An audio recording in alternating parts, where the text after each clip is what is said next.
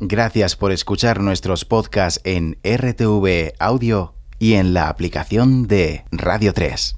Mañana llega el nuevo disco de Sober Retorcidos, que es la regrabación de su primer álbum Torcidos cuando se denominaban Sober Stone. Sober, ¿dónde está mi paz?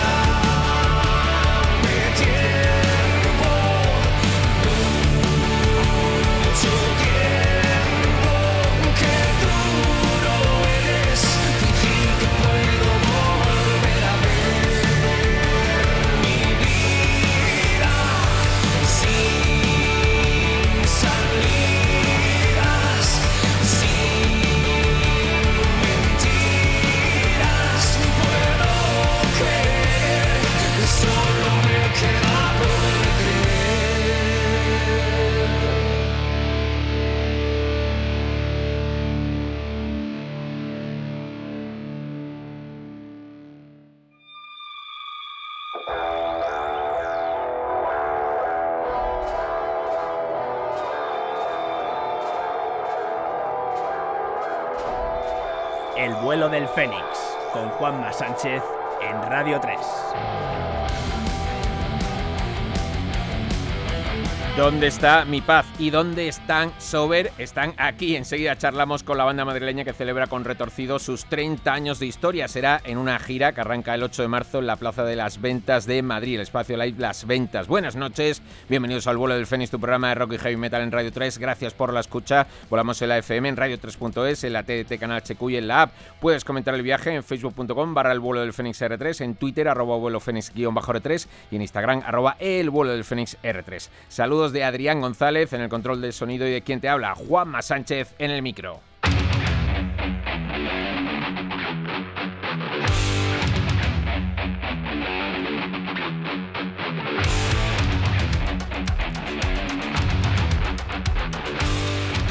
Sober se quita la espinita de su primer disco Torcidos, regrabándolo con la formación actual y dándole la importancia que se merecía este álbum. Mañana publican Retorcidos para poner en valor aquellas canciones que no se registraron de la mejor manera. Una productora les fichó para grabar ese debut, pero se convirtió en una odisea. La grabación fue una chapuza donde no se registraron ni los timbales. La compañía cobró por adelantado los derechos de autor del álbum y finalmente quebró sin publicar Torcidos. La banda decidió autoeditar el disco y tirar hacia adelante. Y menos mal, enderezaron el rumbo hasta convertirse en uno de los grupos más importantes del rock de nuestro país. Celebran 30 años de historia en los que han editado nueve discos de estudio, tres en directo, tres recopilatorios y dos regrabaciones que podemos catalogar o considerar casi también como álbumes diferentes. Pero lo más importante no es que llegaran con Paradiso a vender más de 100.000 copias, que fueran número uno y entraran en el mainstream. Lo realmente a valorar es que tienen muchos himnos y son reconocidos como una de las bandas de referencia en el castellano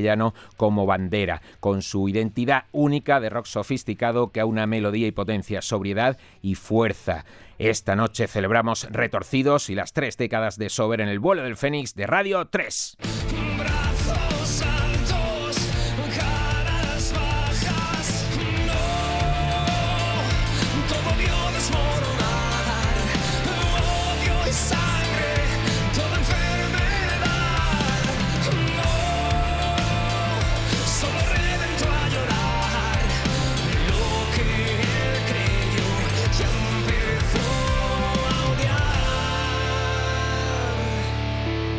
Carlos Escobedo, cantante y bajista de Sober, buenas noches. Muy buenas noches. Antonio Bernardino la guitarra, ¿qué tal? Buenas noches, ¿qué tal? ¿Cómo estás? Encantado de saludaros y teneros todos aquí para celebrar este 30 aniversario. Jorge Escobedo la otra guitarra, ¿cómo estamos? Muy bien, buenas noches, encantado. Igualmente. Y Manu Reyes a las baquetas, ¿qué pasa, Manu? ¿Qué tal? Buenas noches, Juanma. Feliz día de Andalucía, por cierto, que ayer fue nuestro día, ¿eh? gracias.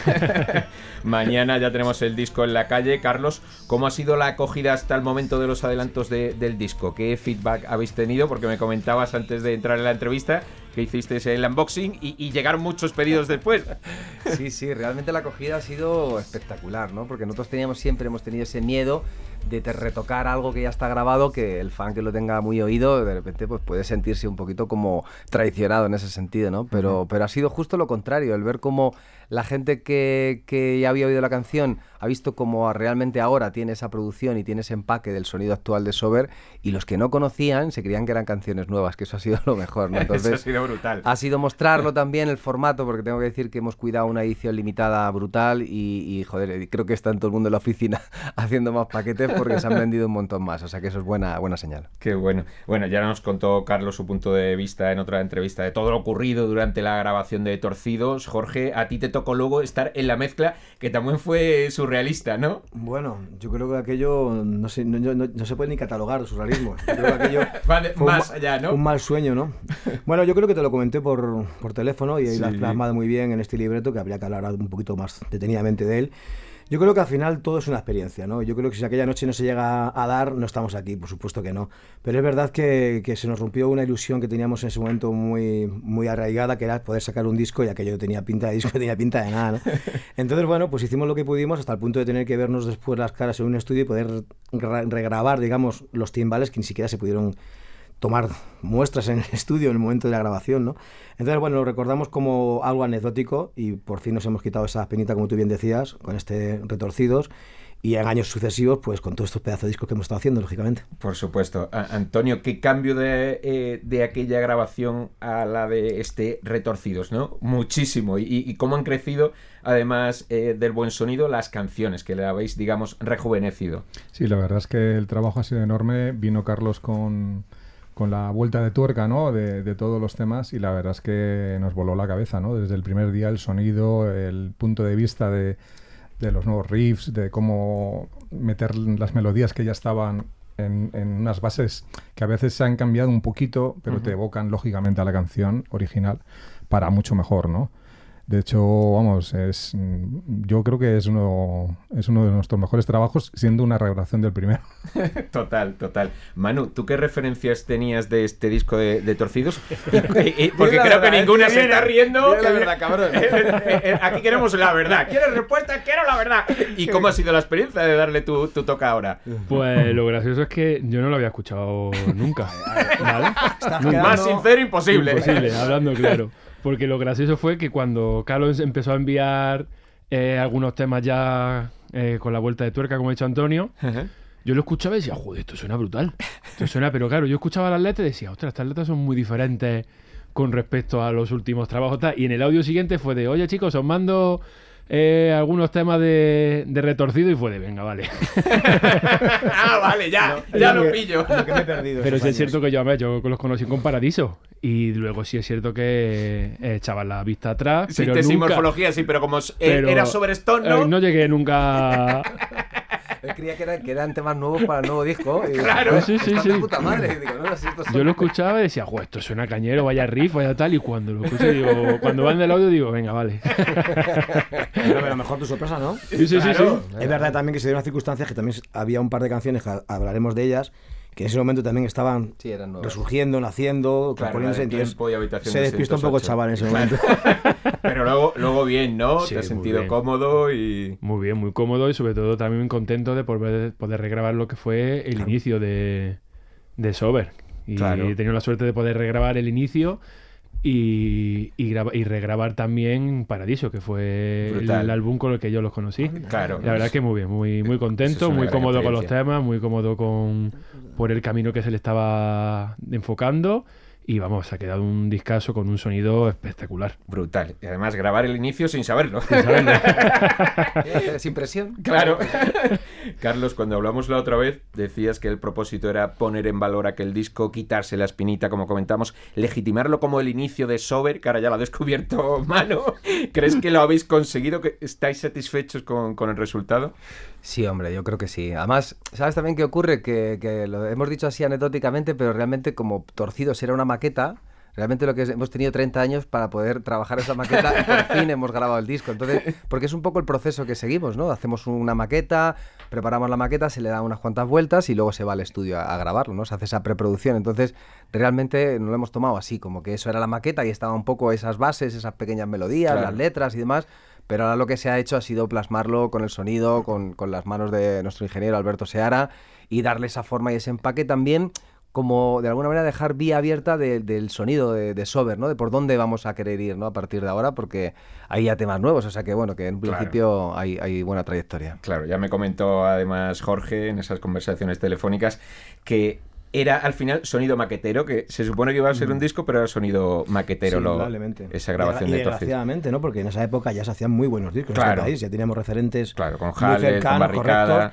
y entonces nosotros queríamos eso, eso era nuestro sueño, cuando, porque ya maqueta ya teníamos, ya habíamos hecho ya, en el local, ya teníamos nuestros cuatro pistas, Tascan y demás, pues se puede decir marcas Tascan, ya, ya hacíamos los, ya hacíamos los pinitos de grabarnos buenas maquetas y, ya queríamos ese paso, ¿no? Habían pasado dos o tres años desde que empezamos a ensayar juntos y ya venía y tocaba ese momento de tener un disco y claro, nos quedamos totalmente súper decepcionados. Pero ¿cuánto eh, aprendisteis, eh, Jorge, de aquella mala experiencia? Porque os ha hecho ser mucho más meticulosos en, en todo después, ¿no? A base de palos uno aprende. Sí, indudablemente yo creo que se aprendió muchísimo muchísimo, Esto ha sido una carrera de, fondo y, yo creo que aquel momento fue un impasse. Dijimos, sabemos lo que queremos y nadie nos va a tomar nunca más el pelo. Entonces, bueno, a partir de ahí cogimos la rienda de nuestra carrera.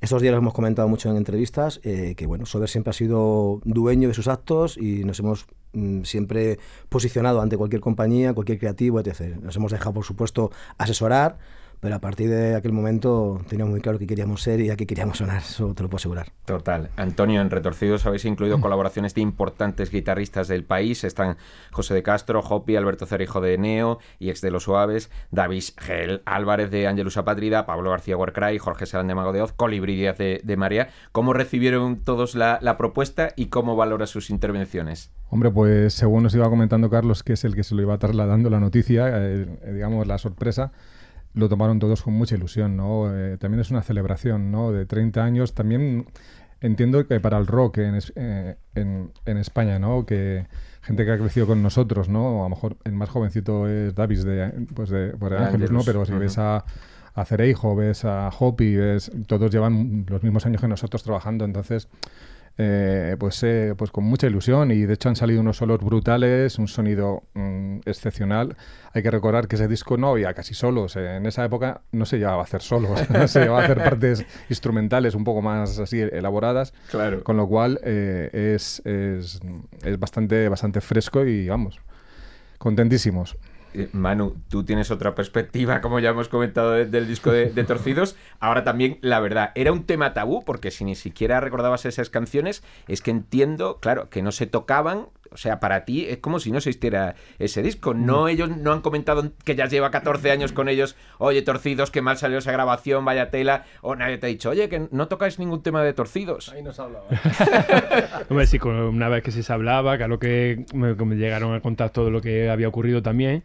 Pero sí es cierto que dentro del repertorio, creo que el único que fue fue Clavos. Puede ser que lo tocamos en la, en la del 20. En la dos del 20. Caras, dos caras, o dos caras, puede dos ser. Caras, sí. ¿Hubo un tema? Sí, sí, sí. sí, sí. A lo mejor era el primero, habríamos con él. Habríamos con él porque contábamos cronológicamente los 20. Claro, entonces para estar también el primero ahí. Pero porque había que empezar Claro, porque había que tocar de todos los discos, ¿no? Pues si me vas a preguntar a mí, macho, te he dicho, dicho sí, no, no, ponía, no ponía la mano. con ella. No ponían las manos en la guitarra. No la ponía la guitarra, ¿no?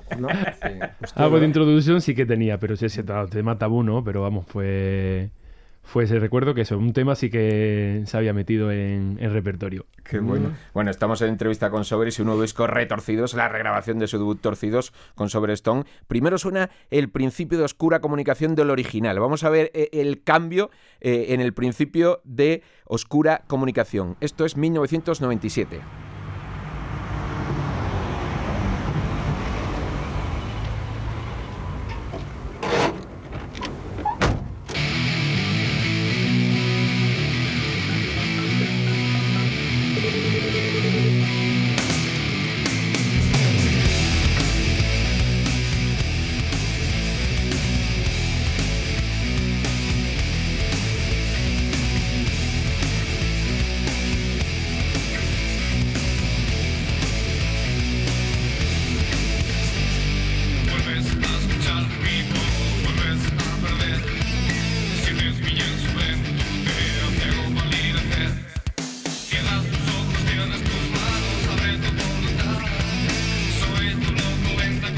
Y ahora la regrabación de Sober 2024 Oscura Comunicación. Arroba vuelo Fénix guion bajo R3. Eso es Twitter. En Instagram, el vuelo del Fénix R3.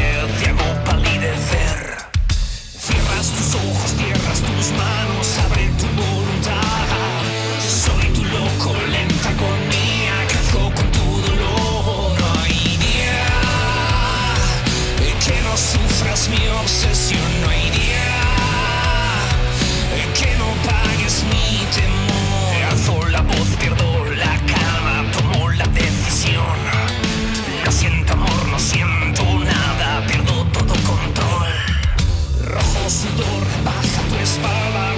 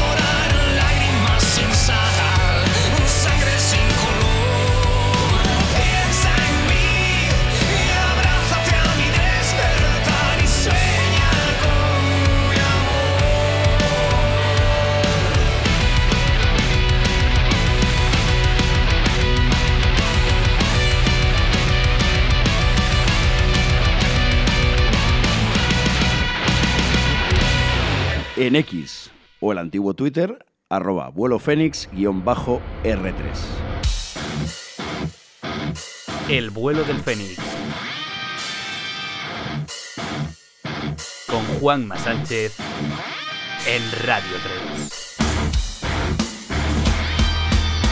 Oscura comunicación de Sober de su nuevo trabajo Retorcidos, la actualización de Torcidos, su disco de debut con Sober Stone. Estamos celebrando la salida del álbum con la banda al completo en el vuelo del Fénix de Radio 3 quiero recordar eh, el momento del cambio de, nombre. A ver, Antonio, porque eh, el grupo venía de una banda que era la, tuya, Librería Espiritual, que me encanta el nombre. Carlos pone el anuncio ofreciéndose como bajista, le llamas y entra. ¿Cómo pasáis de Librería Espiritual a Sobrestone y de Sobrestone a Sobre Secas? Bueno, hay que decir que Librería Espiritual deja de existir. Eh, estamos un tiempo sin nombre ni nada y se nos va el bajista, ¿no? Entonces y el teclista a la vez también, ¿no?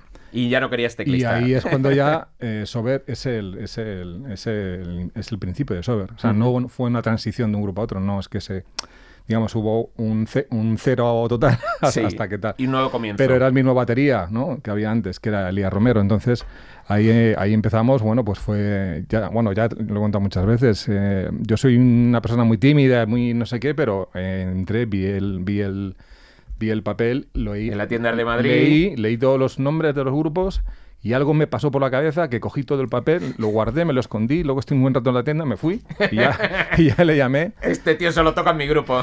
Algo me dio en la cabeza, de verdad. No me ha pasado, me ha pasado muy pocas veces, pero te prometo que no hago ese tipo de cosas porque era un papel de estos de teléfonos recortados. Claro, de coger varios y todo cogiste todo. que vi que no había ninguno arrancado y dije, me lo llevo. y, bueno, pues mira, eh, quedé, quedé con él, vino además con Jorge, quedamos todos juntos y bueno, pues desde ahí hasta ahora. Pero ahí ya sobre Stone. Habláis de, momento no nombre. Ese mismo día no surgió el nombre. No, claro, claro.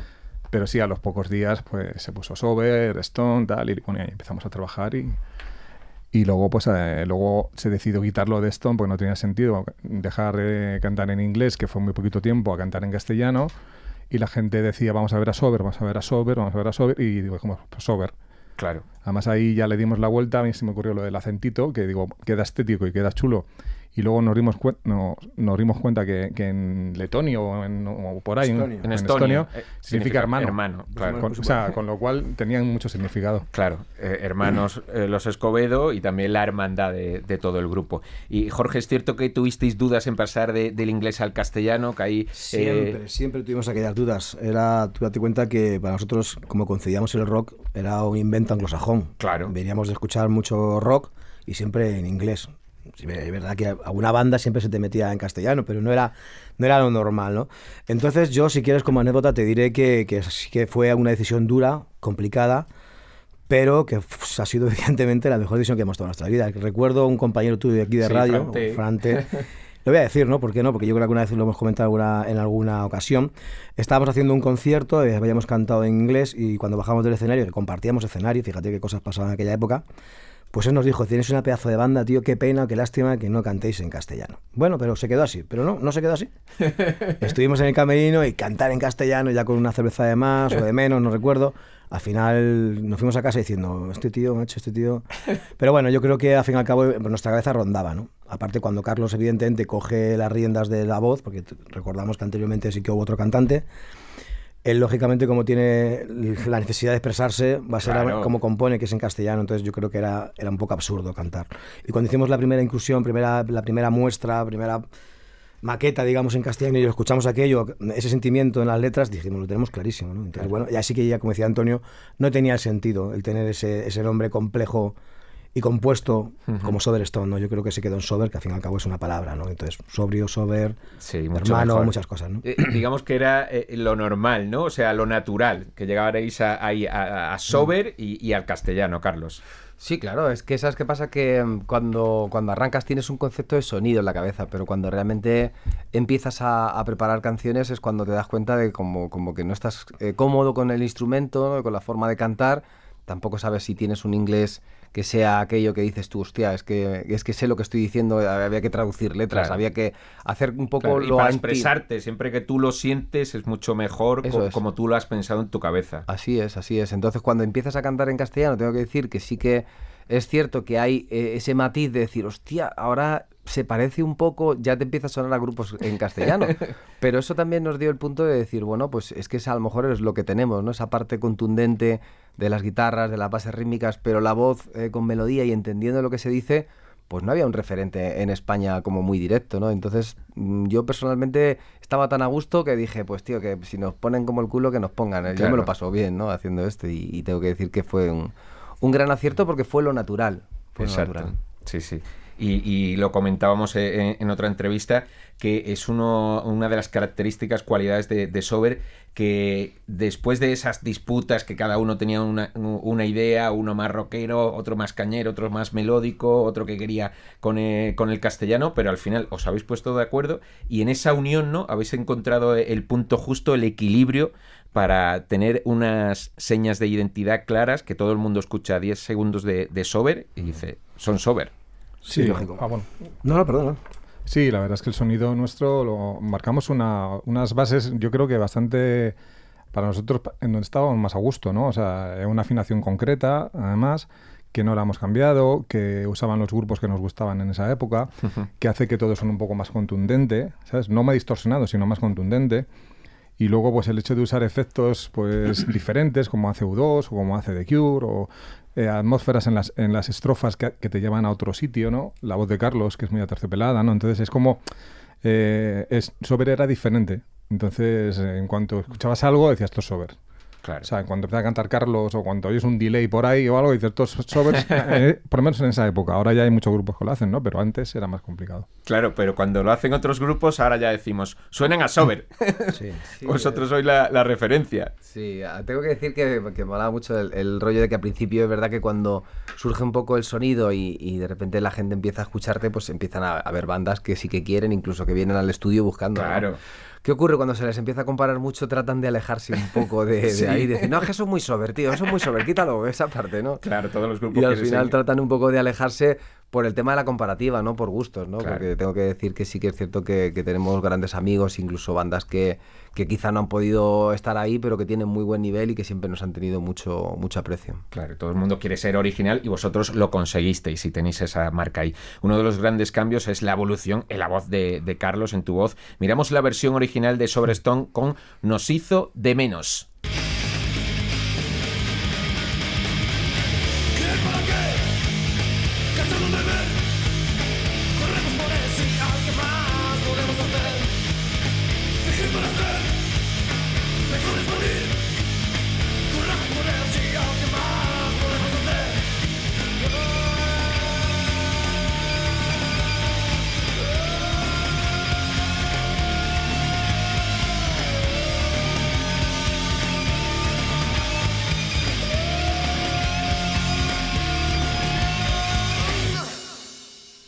Ahora la versión actual 2024 del mismo tema interpretado por Sober.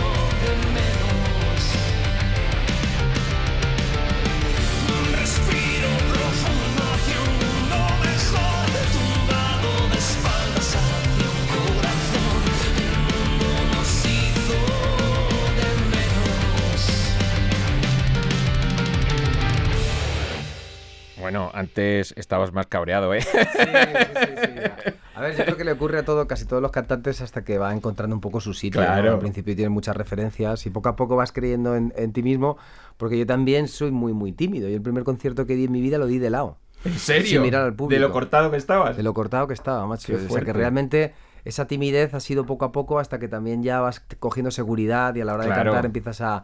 Pero bueno, a mí lo que sí que me ha gustado es que dentro de, de, ese Torcidos había mucha inocencia, había... Estaba ese momento, digamos, de, de alguien con, con 18, 19 años haciendo unas melodías que ahora mismo dirías, joder, pero qué raro, ¿no? Porque porque esto no concuerda con lo otro, pero tiene esa impronta, entonces ahora con Es la muy experiencia- fresco, claro, muy con natural. la experiencia que tienes, hemos querido respetar casi casi al 100%, pero dándole ese toque nuevo y por eso yo creo que tiene va a ser un disco diferente a- al resto, ¿no? Por cierto, Sial, que era Sial. Sial es el, el- el suelo. De piedras, ¿no? Eso es, corremos por el Sial con la parte abrupta, ¿no? ¿Qué más podemos hacer más allá de, de tal? Es una, una forma metafórica de decir que, que, bueno, que llega un momento que, que te das cuenta que el mundo te ha hecho de menos porque hay partes en el mundo, digamos, que no, que no tienen o sea, que no tienen que comer. Qué bueno. Eh, poco esa canción. Y se nota eh, no solo tu voz, sino la evolución de, de todo el grupo. Mm, claro, claro.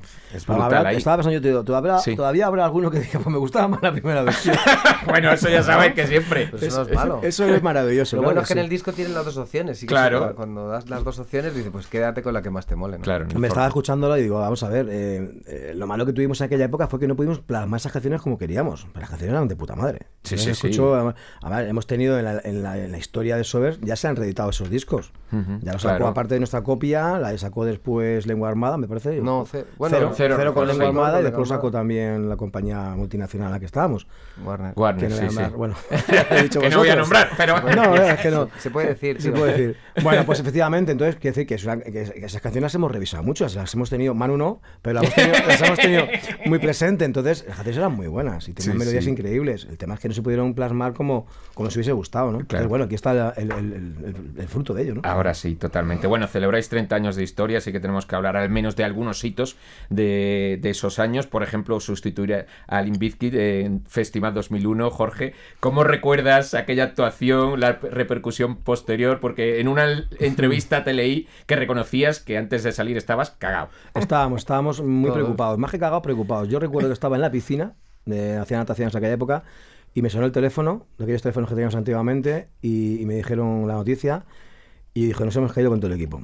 Porque, claro, Smith es otra banda, pero Limp Bizkit, que había muchísimas ganas de ver en Limp Bizkit, perdón, Limp Bizkit en este país, y de repente, pues, tomar esa responsabilidad sin que nadie se lo esperase, pues era efectivamente una responsabilidad. Pero bueno, nos armamos de valor, nos armamos con todo el equipo y, y aparecimos en ese escenario y fue espectacular. La acogida que tuvo el grupo fue increíble.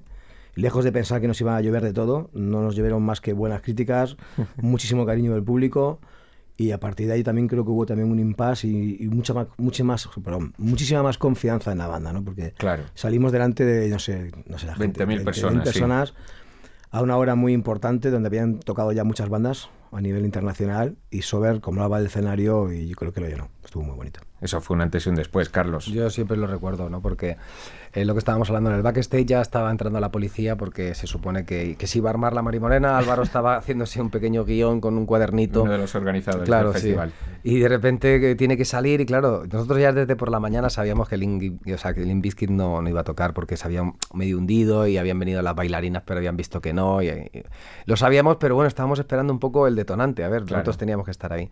Entonces, ¿qué ocurre? Cuando ya Álvaro lo dice, empieza la gente a buchear, pero parece que no llega la sangre al río y se empieza a retrasar. Entonces nosotros dilatamos nuestra hora, que no sé si era a las 7 y de repente pues salimos a las 9 y pico. Y Prime time. Prime time, total. Y, y el público fue lo bueno, ¿no? Que lejos de ver esa parte negativa, dijo, joder, pues mira, un grupo español que está dándolo todo ahí y se vino con nosotros. Y, yo guay. siempre recuerdo, esa semana después cerramos como 15 o 20 bolos. Claro, es Porque nos que empezaron a llamar promotores de todos boca lados. boca, el país de las tentaciones, todo el mundo Sí. se hizo eco de que, joder, pues como los grandes triunfadores del festival había, había sido Sober porque se habían tomado como si hubiesen sido ellos los cabezas de cartel y, y eso también pues empodera, ¿no? En ese Hombre, sentido. dos orejas y rabo, triunfo total por la puerta grande. Antonio, luego otro hito, la grabación en Los Ángeles de, de Paradiso. Y luego esperabais el éxito tan brutal que, que tuvo, empezar a salir en televisión, creo que en Crónicas Marcianas incluso.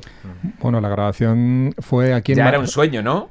Hay que decir que Pero la lo- grabación se el- hizo... O sea, la mezcla fue Sí, allí en sí, Los sí, Ángeles. Se hizo la mezcla en Los Ángeles. Para nosotros fue una aventura brutal porque era la primera vez que íbamos a Los Ángeles todos juntos. Y era un sueño. No, sí, un sueño, pero un sueño además súper excitante, súper bonito. Pero era una época que hay que recordar que no había GPS, que no había de estas- No, no, no había no podías llamar por tu teléfono móvil a España tenías que comprarte unas tarjetas de 200 números y, y yo iba con un mapa que era más grande que el coche guiando a Carlos siempre por todo. Que abrirlo bien el mapa, pero luego cerrarlo es lo claro complicado. no no no si es que nos movíamos era tan grande que solamente nos movíamos por unas zonas del mapa Este Una cuadrante de calle- aquí no hay que salir, una- chicos. Una, calle de punta a punta, del 1900 al 5. Claro. Ahí todas No, las pero- hamburgueserías de ahí, ¿no? Todas. No, pero fue una experiencia alucinante, ¿no? Y de- eh, el hecho pues, de, ya, pues, de poder conocer a un productor como Ted Stasium, ¿no? Es, es un, se- que era un señor mayor, ¿no? Pero que había hecho Living Color, Mick Jagger, había hecho Ramones. mm. Ramones, Biohazard también. Biohazard, había trabajado con, bueno, con muchísimas bandas, ¿no? Y, y entrar en un estudio que al principio nos sorprendió porque era una casa y digo, ¿dónde estará el estudio? Y Pues fíjate, yo iba a hacer un pequeño impasse. Yo volví a sentir, en ese momento cuando llegamos ahí como al garaje de la casa, volví a sentir otra vez el, el miedo... Sí, pero el miedo de, de, hostia, venimos aquí, a ver si nos va a pasar como en Sí. Torcidos. Ah, Porque yo en Torcidos yo Uy. no pude estar la noche entera, pero yo sí fui al inicio de la mezcla y Claro. aquello fue eh, un poco llegar y esto es un sitio de mezcla, esto sí- era, la- era el garaje de una casa. Entonces fue revivir. Otro garaje. pero ahí, ahí se fue, ahí se fue y ahí me dejó. Claro, sí, sí, yo- te dejo solo. tenía- Hermano, ahí te dejo. Mezcla el tenía disco, toma. Tenía que trabajar, tío. me levantaba a las hombre. 6, Te aguanté hasta las cariño. 12 o así. yo creo. Y no, pero no te preocupes que esto se arregla la mezcla. Digo, Claro. luego después del garaje No, sí, pero había. tenía multipistas, eh, ¿no? era, Impresionante. No, bueno, más que multipistas, la mesa era Una mesa era una solid brutal. state. Además, era, nos contó que la había adquirido a los de Saturday Night Live. Con lo cual, esa, esa mesa tenía muchísimo background. O Mucha sea, historia. Por, por ahí han sonado los Blues Brothers, por ejemplo. Y escúchame, en el estudio en sí, no te puedes imaginar el repertorio de músicos que habían, habían pasado. ¿eh? Claro, sí, sí. Increíble. O sea, estaba, había, a- todo Dios había pasado. Un por ese cabeza Jimi. Hendrix, por O ejemplo. sea, Qué desde bueno. Madonna a Michael Jackson, pasando por. Y lo por, sabe. por What Lion, por Def Leppard, por Anthrax, muchísimas bandas, por WAP, o sea, todo el elenco de. Hay una cosa un poco así, un poco graciosa, anecdótica, que el dueño del estudio, era un chico normal, así, con su mofletito, estaba muy simpático, y nos quería sonar, pero no nos sonaba. Entonces, un día se puso a hablar Jorge con él y le contó no sé qué de White Lion y Jorge le debió poner la típica cara de no me creo nada de lo que me estás contando y vino con un taco de fotos, como de mil fotos de todas sus giras con todos los músicos del mundo que nos gustaban Qué bueno. Y me dijo Y en ya- español, te comento. Ahora te lo crees, ¿no, chaval? Había sido batería de What Lion, era batería de What Lion, Eric Angelo, y había tocado en el primer disco de Anthrax, y a partir de ahí, Con Alice había- Cooper, hasta con Kiss. gente. Ya lo hecho- mirabas con otra cara, Había ¿no? hecho sustituciones aquí, increíble. Estamos en su casa, bajaba ahí en pantaloncito corto. Era, la verdad es que era mal educado, tengo que decirlo. Bueno, era un poco, iba un poco de sobrado. No, no era una persona. Hasta que ya le dimos un poquito de respeto y dice, hostia, que te había tocado con. Ya no os ofrecía café, pero al principio tenía piscina, nos dijo un día, chicos, si daos un chapuzón. No, o sea, esto mío me lo que para mí. Claro, es que no sabí, no lo conocía y si él es como esto no sabe quién soy yo. Ahora cuando ya Estos españolitos que vienen aquí que se han creído y tal. y, Claro. cuando, y cuando vino la mujer también nos quedamos un poco impresionados. Digo, este es el típico americano, sí. Ahí, ahí- ahí sí. Pero bueno, como dice Carlos, es verdad que si llegamos, nosotros el- teníamos el estereotipo de aquel pedazo de estudio y era la, tra- la trastienda de una casa muy guapa. Es que era un Claro. chalet. Un claro. chalet, pero era el garaje. Pero claro, el garaje tenía pues lo que tenía que tener. Incluido a Ed Station, que había hecho discos de los Ramones. Claro, De hecho, claro. la voz que suena en. ¿Cómo se llama la canción esta famosa? No me acuerdo, macho. High ¿Cómo se llama la famosa de Ramones, hombre? No sé. Hey, go, sí, let's pero go. canción, ¿cómo se llama? Bueno. Ah, eh, Blitzkrieg Bob. Eso es idea suya. Eso le dijo a Jenny Ramón y a su hermano, vamos, levantaros que hay que empezar. Y, hostia, me mola para... Y esa, esa anécdota te la está contando en directo allí. Qué bueno. Eso no tiene precio. Y a partir de ahí, pues hicimos una amistad, los veintitantos días que estuvimos, muy entrañable. Es verdad que la primera semana mm, tuvimos miedo, porque aquello no sonaba mejor que lo que llevábamos. Nosotros llevábamos una premezcla que había hecho Flor en el estudio, que era increíble, hasta el punto de darse la vuelta, pues ya no veía las caras, y nos comentó, no sé qué hacéis aquí, no creo que vaya a ser mejorar, no sé que vaya a ser capaz de mejorar esto, no gastéis más dinero, o sea, eso fue palabras textuales de Cestasio. Qué fuerte. Ahí nos echamos la mano a la cabeza, hicimos una llamada, La llamada que- la llamada del ahorro a, a- a España y dijimos, oye, aquí hay que hacer algo. Y es ver- es verdad que a partir de ahí nos pusimos todos con él y bueno, ahí está Paradiso. ¿no? Por supuesto. Y luego lo que te preguntaba Antonio, la repercusión tan brutal, ¿lo esperabais? Mm, hombre, pues al principio, al principio no- nunca te esperas eso, ¿no? Eh, ves la magnitud de lo que es la compañía, que es la compañía Music, era una compañía muy nueva, pero era como el Dream Team de todas las multinacionales. Habían fichado a los mejores de todas las que había. Nosotros no conocíamos a todos, lógicamente, pero cuando vas viendo trabajar a la gente a lo largo del desarrollo del disco, vas viendo cómo el disco de empezar en un número modesto en la lista de ventas a llegar a lo más alto, hacer platino, cada semana había una persona, si no era Santi Riquera, era Juan Velasco, que te llamaba un domingo a las 12 de la noche, hay que hacer algo esta semana para subir, no sé qué, vamos a sortear unas mochilas, no sé. Era, era un, un pensamiento de estos chicos hay que, hay que ponerlos en lo más alto. Entonces yo creo que eso es lo que se hizo y, además lo hicieron, mm, mm, pero vamos, profesionalmente además. Pero vamos, el mérito todo vuestro y de vuestro discazo de Por supuesto. que, otra cosa, Otra cosa, perdona que te interrumpa, otra cosa es que al grupo eso con el tiempo le hiciese mella. Porque el otro día lo comentábamos, eh, no éramos conscientes del aborigen que llevábamos. Quizás a lo mejor un ritmo un poquito menos de compañía, menos de producto, digamos, en ese sentido y más de pensar en la parte humana, es decir, es una banda de rock que se ha forjado en el, en el, en el local de ensayo, con sus conciertos, poco. Eh, dos años después habíamos sacado Redo y nos estábamos claro, tomando respiro. estabais quemados. Estábamos ya burnout. Fueron 150 conciertos o algo así en dos años tremendos, a, cuál más importante. Y, promos y entrevistas. y, todo. pero, chicos, mañana Crónicas Marcianas. Y estar allí tocando en Crónicas Marcianas el día siguiente cuatro vuelos seguidos. Y, claro. y fue mucho, mucha caña. Eso al final eh, hace mella. Eh, Carlos, hablando de Paradiso, yo creo que también otro momento importante, bueno, dos, los conciertos con, con la Sinfónica. Uno en el Palacio de Congresos, otro en el de la Riviera, porque creo que fue y es historia de nuestra música el álbum original Paradiso. Y luego yo creo que habéis vuelto a escribir otro capítulo, antes lo mencionaba Manu, con esos conciertos, con la reinterpretación, ¿no? ¿Tenéis esa sensación? Sí, sí, en Madrid tengo que decir que hicimos las ventas, que fue ese día 7 de... Ah, las ventas, cierto. Sí, ese 7 de, marzo fatídico que luego ya nos, encerraron por el tema de la pandemia. Y la verdad que, fue también una vuelta de tuerca a un disco que significaba mucho, que había que yo creo que nos había aportado ya no solamente ventas, ¿eh? sino que había sido un disco muy, muy, muy potente, que habíamos tocado mucho y, el poder darle esa parte, yo creo que grandilocuente que sí que tienen las cuerdas y poder meterte en gira con, una sinfónica, también nos posicionaba, era un reto. Nosotros lo que nos vamos haciendo es enmarcarnos retos porque si no nos aburrimos. Entonces, de ahí viene un poco la historia de, decir, joder, que parece que os estáis reinventando. Bueno, es que yo creo que el rock necesita eso, ¿no? El, acomodarse en un estilo y esperar a que te llamen no va, no va con nosotros. y creo que que bueno, es un fiel reflejo, ¿no? Todo lo que estamos haciendo hasta ahora, ¿no? Hay eh, que decir que este disco, por supuesto, va acompañado de dos canciones nuevas para que la gente vea también que, hay mucha materia prima todavía, porque hay mucha gente que, puede llegar a pensar, coño, estos están tirando de, fondo de catálogo, claro. pero justo es lo contrario, ¿no? Simplemente estamos haciendo balance, porque te voy a decir que a mí, como compositor, me vino muy bien hacer el disco de, de la Sinfonía del Paradiso, porque elegía tiene mucho que ver con de dónde veníamos. Y yo creo que el siguiente disco va a tener mucho que ver con este Retorcidos. Y de alguna manera es volver a buscar eh, las entrañas de Sober y sacarlo lo mejor que lleva dentro. La esencia, totalmente. Manu, tú llegaste después del descanso para comenzar la nueva etapa en 2010. Después de 14 años, ¿esperabas lo que has vivido con Sober o ha sido mucho más? ¿Es más grande Sober de lo que te imaginabas? Sí, sobre todo a nivel personal. O sea, en llegar a Sober fue algo que me acuerdo que cuando Carlos me dijo, oye tío, tenemos que hablar, es cuando estaba en Sabia, en el local, y fue de, venga, vale tal, y me acerco, oye tío, mira, que nada, que vuelve Sober, y fue de, hostia, digo, aquí se acaba la, la película y para casa. Y para casa. Pero no, mi Todo sorpresa fue de, no, tío, y se lo habla con mis compañeros, tal, y se no te conocen, pero yo creo que que encajas y yo quiero que te caes y tal. Y claro, ese momento fue como de, hostia, ¿qué ha pasado aquí? Sobre todo era todo tan rápido, porque yo llegué a Madrid, en Madrid hice X cosa, de repente en menos de dos meses, tres meses surge Sabia, y en menos de, dos años surge Sober. Y, y claro, siendo una banda que, que para mí a nivel rock en España era, además, antes cuando hablabais de cantar en español, en mi caso es que era la única banda en español a nivel de ese tipo de rock que me molaba, porque yo todo lo que escuchaba era de fuera. Y me acuerdo que. Hombre, me vine a Zara, escucharías algo. Al menos en casa. Algo, ha, caído. algo ha caído. pero claro, pero mi referencia de rock fuerte, cañero y tal, todo era de fuera. Y claro, pues llega Sober con ese sonido, con tal, fue de hostia. Y claro, eso pues 14 años, que son, llevo ya 14, que el otro día lo hablaba.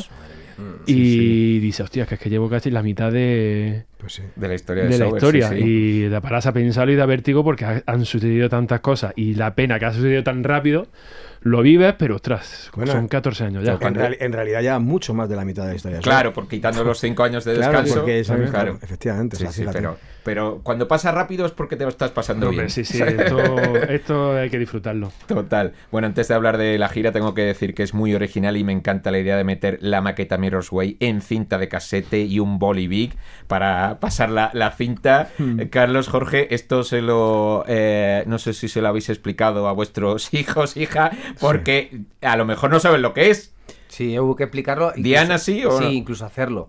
Porque todo viene, pero es que esto arranca de que una fan nos envía dos cajas Sí. de bolis y tal y cual. Y le digo, pues mira, hay una chica que nos ha enviado dos cajas de bolis. Hostia, pero ¿y esa quién es? Como diciendo, está muy pirada, ¿no? ¿O qué? y digo, pero es por esto, porque resulta que había sacado eh, Universal una reedición de Paradiso y tal y cual. Y, y habíamos, habían sacado una cassette. Y entonces esta chica pues eh, manda una carta diciendo que muy mal porque em, sacamos una cassette pero no, no metemos el boli dentro Claro. para poder rebobinar como se hacía antiguamente para no gastar pilas. y fue tan anecdótico que fue de hostia y yo se lo propongo a la compañía y se me quedan así mirando al principio como de este puto friki. Digo, dijo, hostia, qué guapo, tío. O sea, porque... Buenísimo. Y la verdad que ahora mismo lo ves y según lo abres la gente va a flipar un poco. Hombre, todos los mayores de, de 30 decimos, Nico sabe ya lo que es el radiocasete, el yo- casete o Yo no. tengo que decirte que Nico lo tiene clarísimo porque se ha criado entre diógenes. entre mi guardilla llena de, de fetiches de los años 70-80 y bueno, yo le he explicado muchas veces lo que es un cassette, lo ha visto, cintas de vídeo, VHS, ha visto vinilos del primer momento. Cuando me- yo siempre que he puesto en casa música siempre la he puesto con vinilo del día que nació. ¿no? Qué bueno. Entonces, tengo que decir que aún no he visto el trabajo terminado porque, bueno, por circunstancias.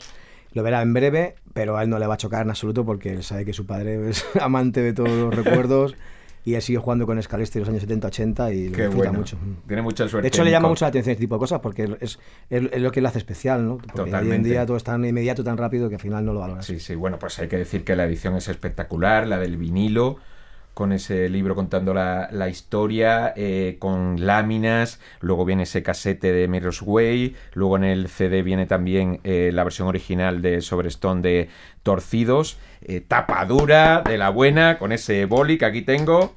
Yo he de decir que he enseñado en la redacción el casete con el boli y todo el mundo ha flipado. O sea, una nostalgia ahí. o sea, que ya te digo Te que es una triunfada total. venga, venga, espera. Hazlo. y Pues además lo- le había quitado el plástico para hacerlo. Cosa. Así Es que vamos a tío. rebobinar. ¿Sabes lo más fuerte? Que la primera idea era que eh, la marca Qué mentira, eh, tío. Qué bueno. la marca Vic tenía un bolígrafo rojo, que era el que queríamos, y queríamos las letras en, en negro. lo de- Pero ¿qué ocurre? Que los han redondeado tanto que cuando nos mandan la muestra solo Ah. se rebobina con la parte de arriba del todo. Ah. Y entonces fue de, tío, pero es que es mucho más estético. Digo, no, no, tiene que ser de verdad. O sea, no puede ser que digamos no sé qué, y, lo no- metas y, y ruede. Y no rebobines. Pero es verdad engañado. que era súper bonito porque era el boli todo rojo con la Claro. tapa negra. Bueno, era precioso. Y, y Te bueno, gira, pues ¿eh? al final es un. Sí, sí, sí, funciona. Mira, aquí Es se escucha, pasada, ¿eh? ese Ese sonido me pone de punta. Sí, sí, sí. Pero no sabemos, yo no lo he probado, no sabemos si suena. o no. Venga, venga, sí, sí, sí. Ahí lo tienes. El otro día estuvimos guardando cintas en casa, que estaba el niño abajo. Yo tengo como, no sé, si digo que tengo 800 o 1000, es cierto. Me lo creo, yo tengo unas caso. pocas también. Y te digo que, que cuando supe que iba a venir incluido el boli,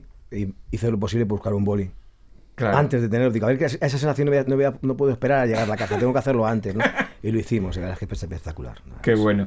Y la gira llega ya, primera actuación en Live Las Ventas, eh, con Sabia y Esquizo. Ya nos explicó Carlos que iba a ser un concierto muy dinámico, junto a Jesús Polido, Morty. ¿Cómo han ido los ensayos, Antonio? ¿Y, y qué podemos esperar de esta gira del 30 aniversario? Bueno, estamos todavía ensayando, ¿eh? Todavía estamos en la recta final y ensayos generales ya con la nueva, con toda la nueva escenografía. Producción. Y, y, bueno, pues muy, muy ansiosos porque llegue, salir y darlo todo. Van a ser tres horas de show que la gente va, va a disfrutar en cada momento, ¿no? Porque hay mucha dinámica en el, en el, en el setlist y no van a saber qué está pasando en cada momento. No, no son bloques como hicimos en el 20 aniversario, Claro. sino que van, van a pasar muchas cosas, ¿no?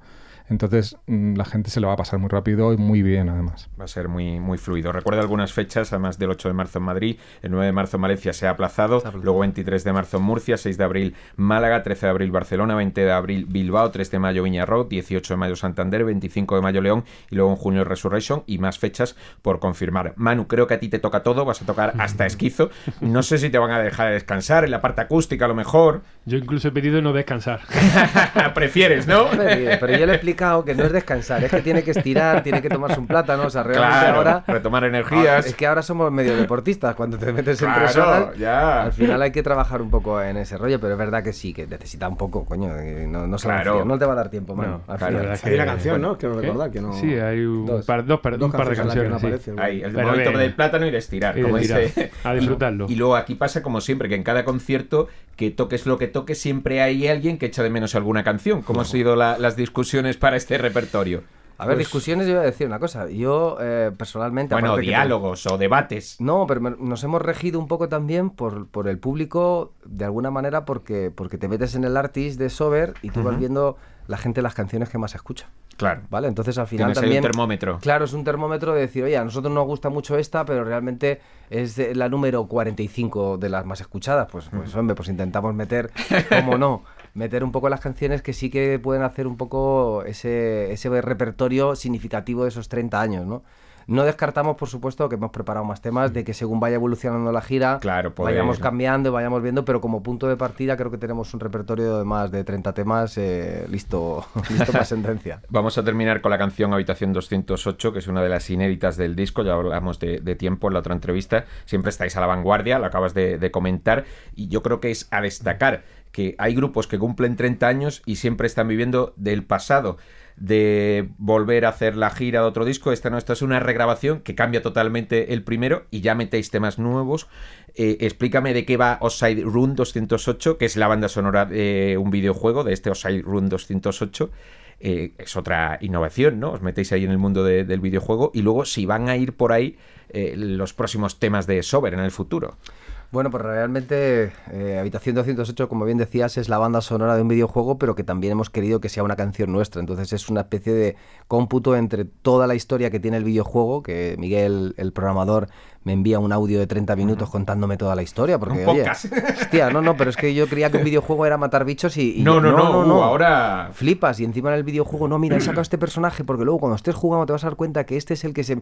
y, o sea, hay una historia muy, Sí, muy sí. potente. Entonces me cuenta todo, analizo un poco toda la historia, pero también me la llevo a- a- al terreno de Sober y es ese momento cuando de repente, por lo que sea, hay una chispa y, y- y tenemos un temazo y tengo que decir que es una canción que, que sí que apunta un poco hacia la nueva época que a lo mejor que puede vivir eh, el grupo, ¿no? Porque sí, sí que nos gusta esa parte contundente, melodías, pero también alternando ritmos un poco más, más cañeros, quizás menos solemnes en algunas partes, pero, pero con mucha, mucha, mucha potencia. Y por último tenemos que hacer balance de los 30 años de Sober, ya lo hizo Carlos en la anterior entrevista, muy satisfactorio.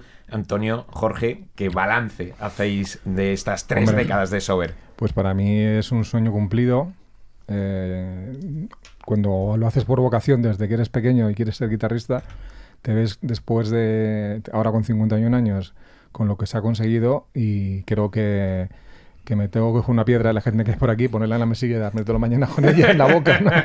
porque es, de la- es- es- es- no es que sea una cosa, es que es mi vida. Entonces, es- no, no puedo estar más contento. Qué bueno. Jorge. Nada, Juanma, cualquier cosa que te diga va a ser poco. Yo creo que vivimos un momento excelente. Hemos disfrutado 30 años de una profesión maravillosa, súper recomendable. y bueno, que todavía te tienes que levantar por la mañana a pellizcarte para darte cuenta que, que no es un sueño y que sigues disfrutando de lo que más amas, ¿no? La música. Qué bueno. Muchísimas gracias, No te Carlos. vayas, no te vayas, Juanma, que ahora te toca a ti. Ah. Hay, que, hay que decir que todo el libro que hay dentro de ese vinilo Ah, está amigo. escrito por ti. O sea, nosotros te hemos soltado toda la chapa de todo lo que pasó y de todo, pero tengo que decir que no podemos estar más orgullosos de contar con tu prosa en, en- en este libro porque realmente has sido capaz de, con nuestras palabras, pero darle forma y poder contarlo de una manera muy organizada de todo lo que ocurrió y yo creo que la gente cuando esté leyendo eh, eh, este libro, esté viendo las fotos antiguas y esté viendo, yo creo que se va a meter en esa época, que has hecho un poco esa magia, ¿no? De poder meterte cuando lo estás leyendo y recordar esa época. Pues Es muchísimas marav- gracias. mara- maravilloso, te lo hemos dicho en el ascensor antes, es maravilloso. No es peloteo, tío. La- no, no, es que es, la, marav- la- la facilidad con la que has plasmado, que parece que lo estás viviendo otra vez, con esa serie de, de fotografías que hemos podido incluir. Yo creo que que no vivir esa época le va, le va a mover mucho. Es, es incluso emocionante. Yo leyéndolo me ha llegado a emocionar. Pues O sea, muchas gracias. Yo simplemente he tomado vuestras palabras eh, en las entrevistas, he ido recordando y he intentado ahí organizar, como dices. O sea, fácil no ha sido, ya te No, digo. no. Lo sé. Le hemos, Pero- le hemos retocado a veces. ¿eh? Sí, poquito. sí, pero, pero muy satisfecho y muy agradecido de que me hayáis hecho este encargo. Yo haber puesto un granito de arena eh, en la historia de, Sober y encantado porque sé que con Paradiso y siempre ha sido la casa Radio 3 de, Sober. Así que estoy eh, encantado de, pues haber somos sumamente agradecidos, te lo puedo asegurar. Muchísimas gracias, Carlos Antonio Jorge Manu. Mil gracias, Sober, y a seguir buscando el paraíso. Gracias. A ti, a ti. Sober, habitación 208. Y solo falta despedir. Le toca a Sober. Gracias por la escucha y no te olvides. Si te molesta, el volumen, es que estás viejo. stop